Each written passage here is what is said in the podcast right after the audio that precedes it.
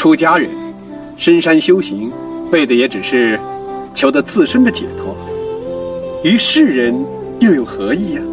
这个落榜的秀才，最终竟然也拜了地藏王为师。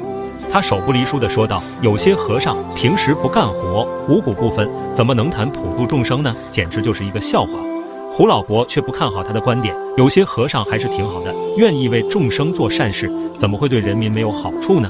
可好人总是少，而恶人却比比皆是啊！秀才遇到一个男人误杀了别人，地藏王却甘愿为此背锅，被捕快抓了起来。秀才的父母双亡，和仅有的妹妹相依为命。妹妹嫁人后没了值得牵挂的事，他就到了山洞，说要拜地藏王为师。